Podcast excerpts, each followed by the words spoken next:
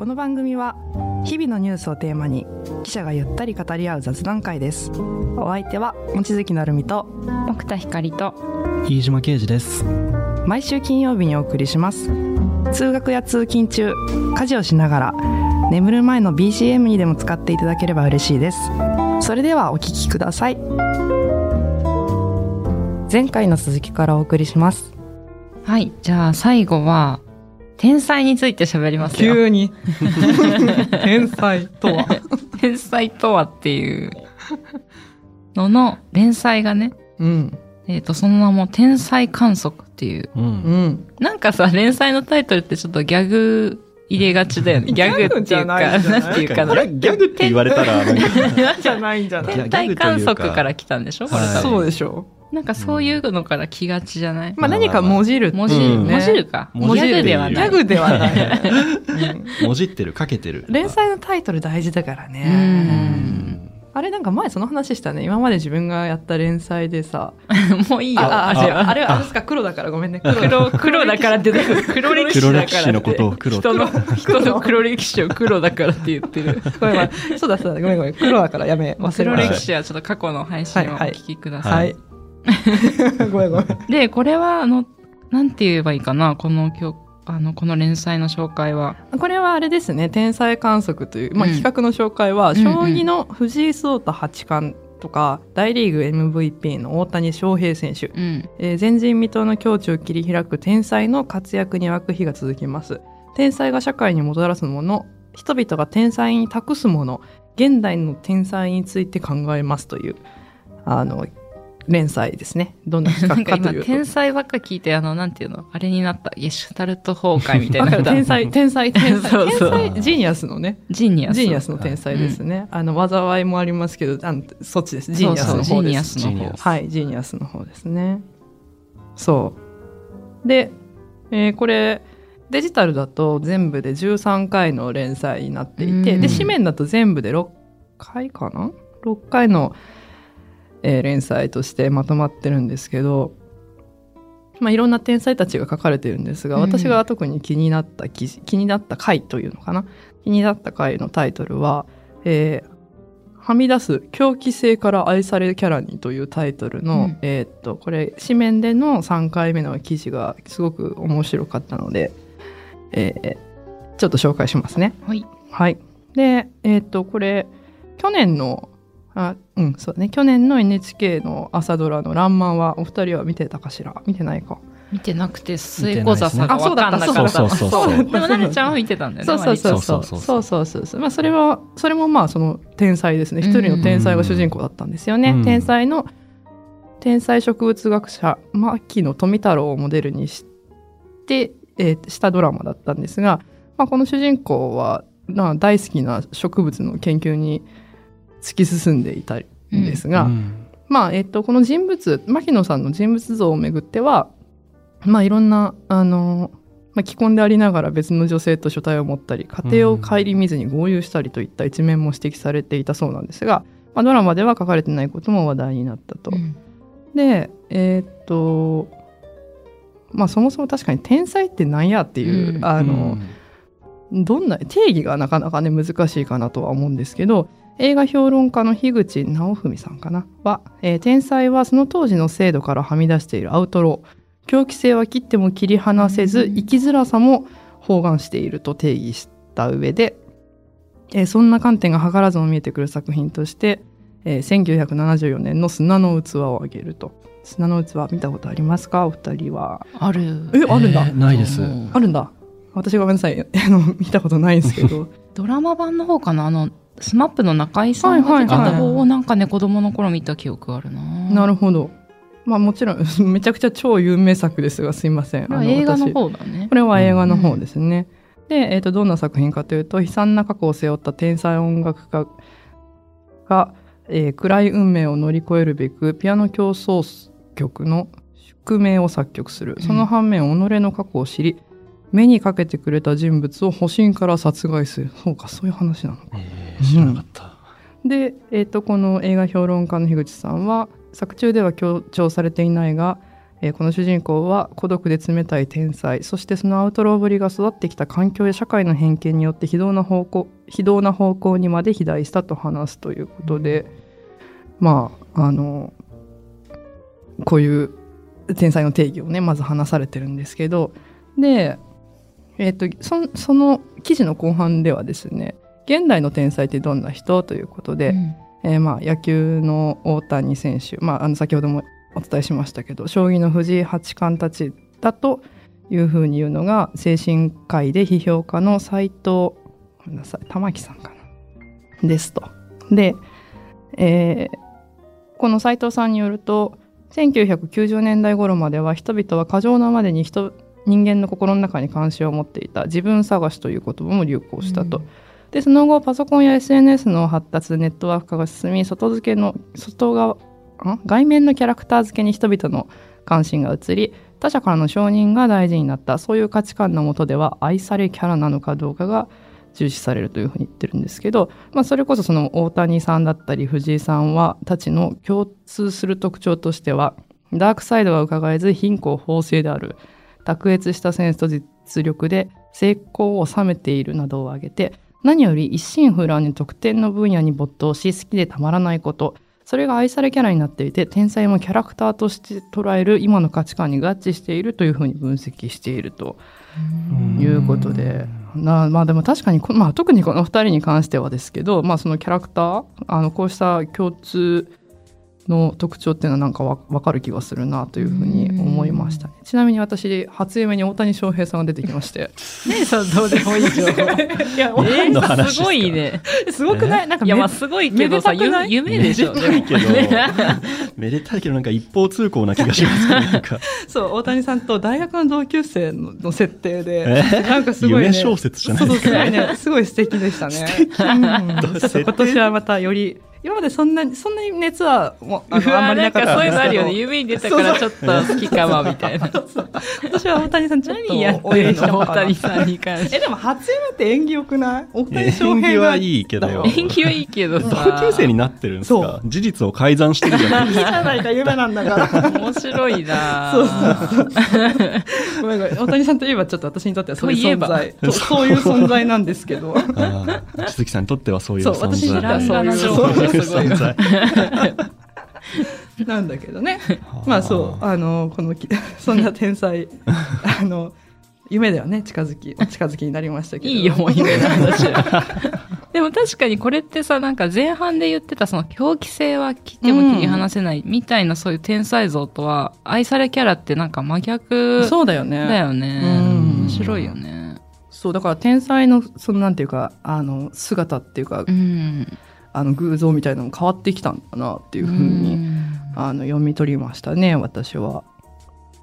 そうお二人の身近に天才はいましたかっていうのは身近に？身近っつうか短う、ん才。天才。そう私もこの話しようって思った時にちょっと考えたんだけど天才。まあでも小学校の時には、自分はちょっと天才かなって思ってた節がある。まさかの自分が？なんていうか結構当時はクリエイティブで、なんかこう、曲を作ったり。作曲したり、あと小説を書いたりなんか宇宙人と友達になってポテチをあげるっていう小説を書いたり、なんかそういうこう、なんていうかな、ゼロから1を生み出すって難しいじゃない？あもちろんそうですねかそれができる私は、おっとって思ったけど、でもなんかせっかく作った曲をさ、披露したら、うんえ、なんかあれに似てないとか、ホワイトベリーの夏祭り風じゃないとか、なんかね、0から1のつもりだけど、結局何かのコピーだったりして、なるほどねそこでちょっとこう挫折を味わったよね。なるほど。ね。いや、まさか自分、自分を自分ぐらいしか。マジで？自分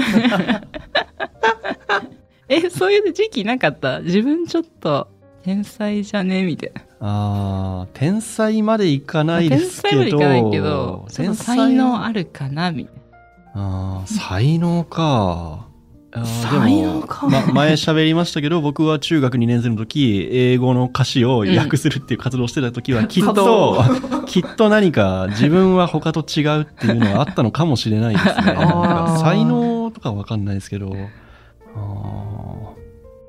えーでもあんまりなんか、自分も含めて天才だなって思えたことないかもしれないな。なんか誰かを。天才ね天才、天才って何ですかね。てかすごい才能に溢れてる人だなとか、あの、うんまあ、例えば天童よしみさんとか私取材したことありますけど、うん。やっぱりこうコツコツの積み重ねなんだなっていうのもうん。話を聞いていくとね思うから天才っていう言葉のイメージとはちょっとまたなんか違うかもしれないまあでもそれこそさあの藤井さんも大谷さんもめちゃくちゃ努力の上での今だしね、それはそうかもしれないね。まあでも確かにどこかのその回でそういうこう好きをずっと続けられることは結局才能みたいなことも出てた気がするな。あ、これはつんくさんのインタビューですね。成功のためには才能よりも場数と継続力が重要です。大事なのは好きという思い。うん好きは続けられます。好きを突き詰めれば天才に勝てる。僕はそう思いますっていうふうになるほどね。おっしゃってますね。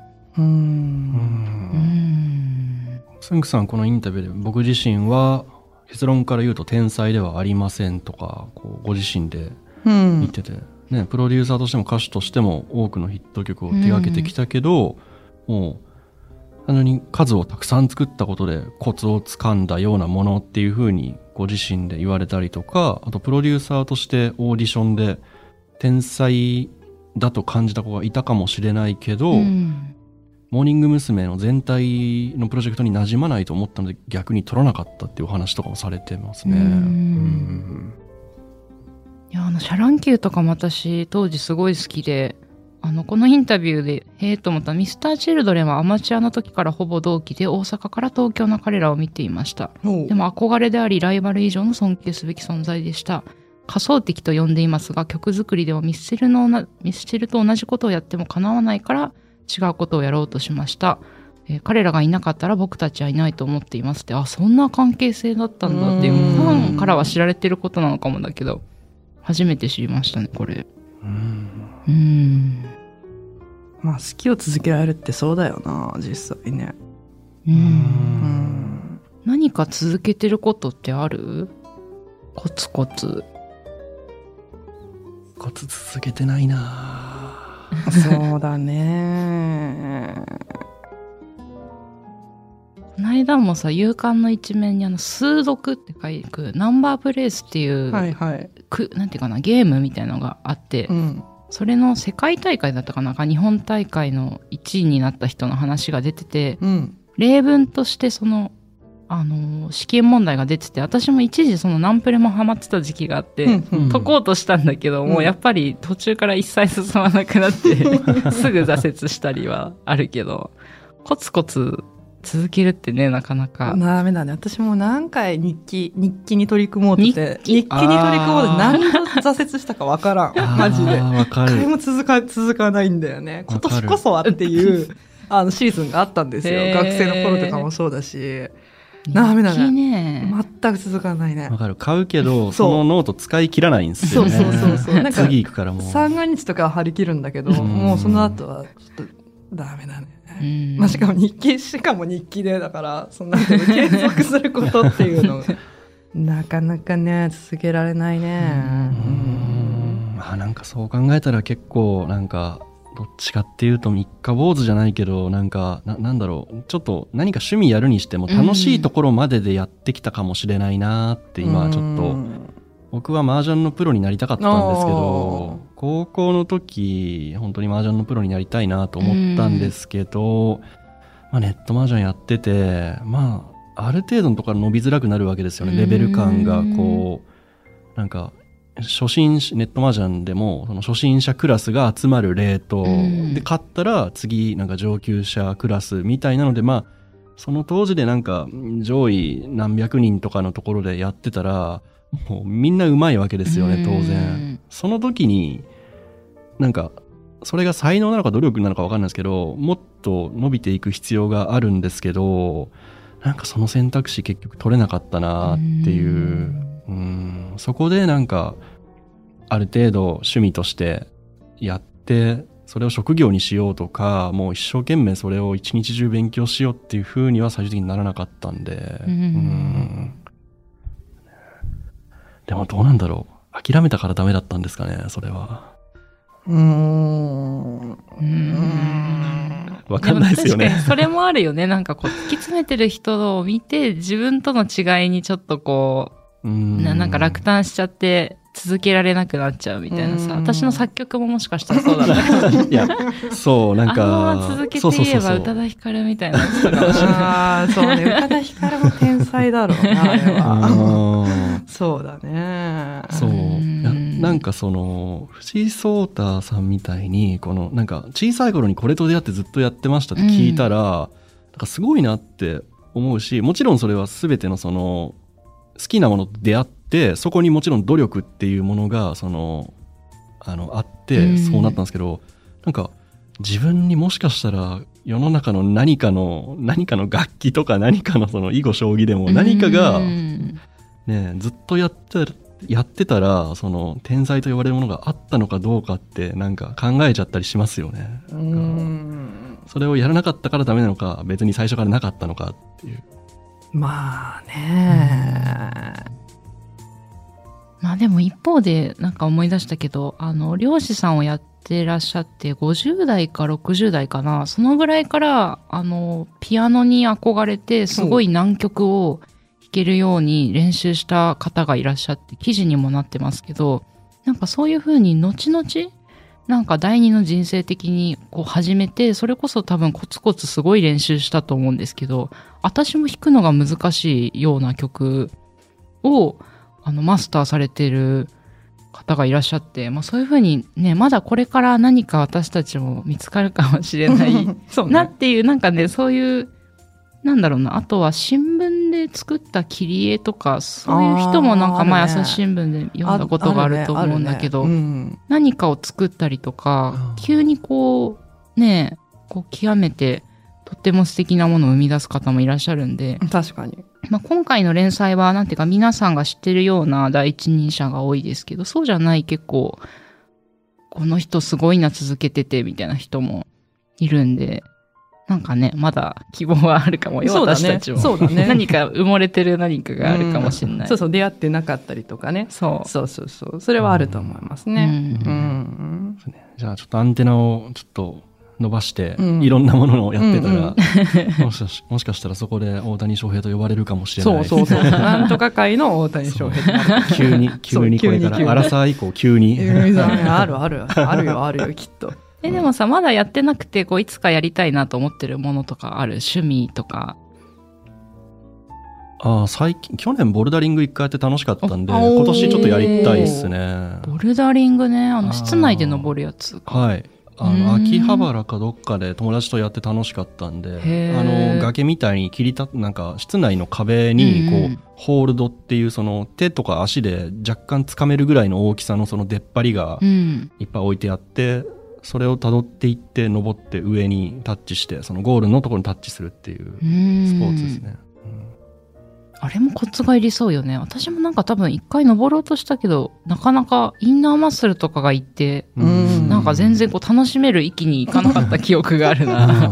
難しいですね。ねそうだよね。うん全身運動だようんね。あ全身ですね、うん単純に指の力いるんで、確かに。握力、筋力、あと自分の体重支える力と、うんあと身のよじり方っていうか、その、なんか足の置き方とか間違えたら次行けないんで、なんかうん右足間違ってこっちだったら次左足なんか位置的に行けないとかあるんで、そのルートを先に決めるんですよね。そのへえ、そうなんだ。パズル感もあるんで。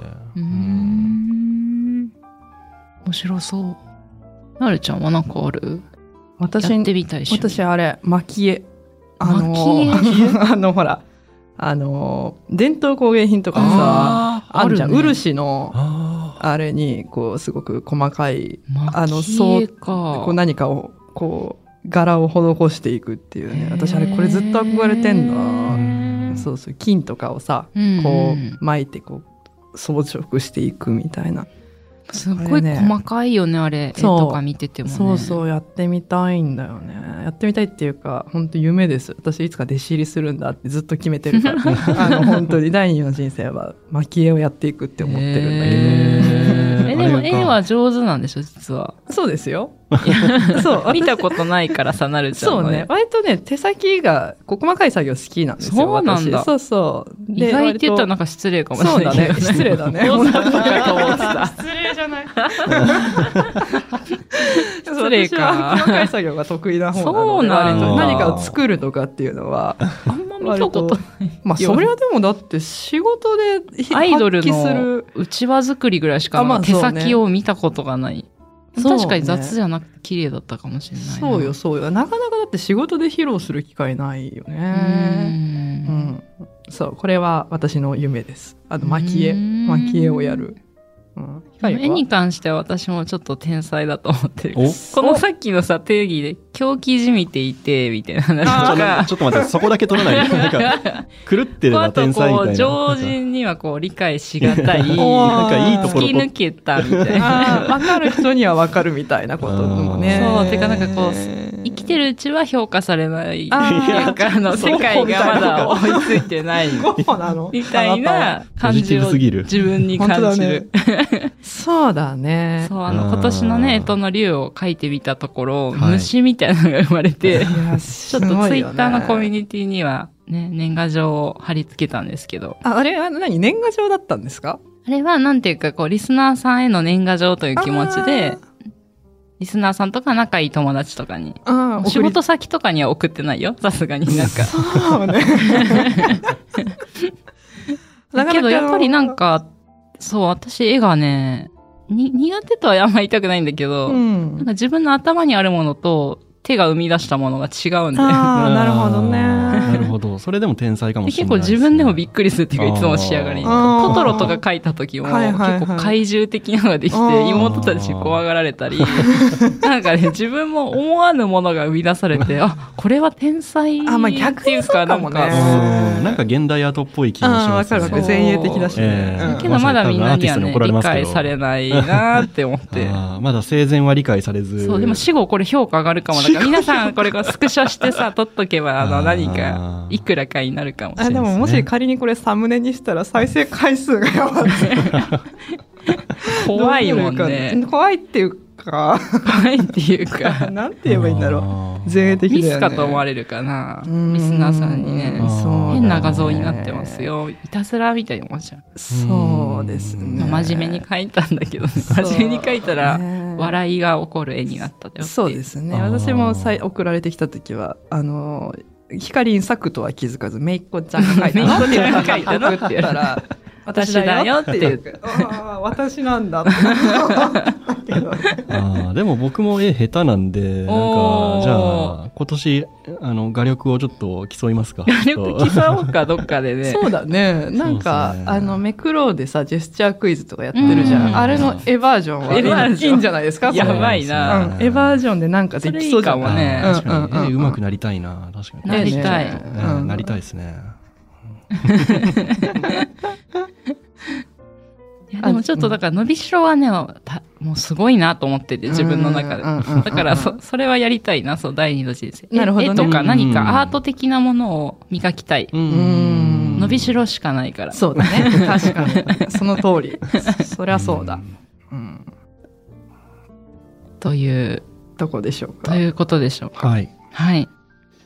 で今年もまた皆さんの、あの、お便りとか、リクエストとかにもお答えしながら番組を作っていけたらと思いますので、ネガティブケイパビリティなね、番組で、あの、お付き合いいただけたらありがたいです。じゃあまたよろしくお願いします。よろしくお願いします。私もよろしくお願いします。